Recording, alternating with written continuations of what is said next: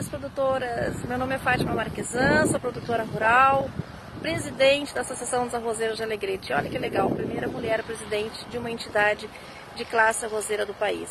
Como vocês podem ver, lá atrás está a nossa lavoura de arroz. Vocês podem ver também que nós temos o verde, o amarelo, o azul e alguns pontos brancos. Essa é a nossa bandeira, a bandeira da produção. E o que me emociona muito e me dá muito orgulho de ser produtora rural é que essas também são as cores do nosso Brasil. É o Brasil para o qual nós produzimos esse grão abençoado aqui, que é o grão de arroz.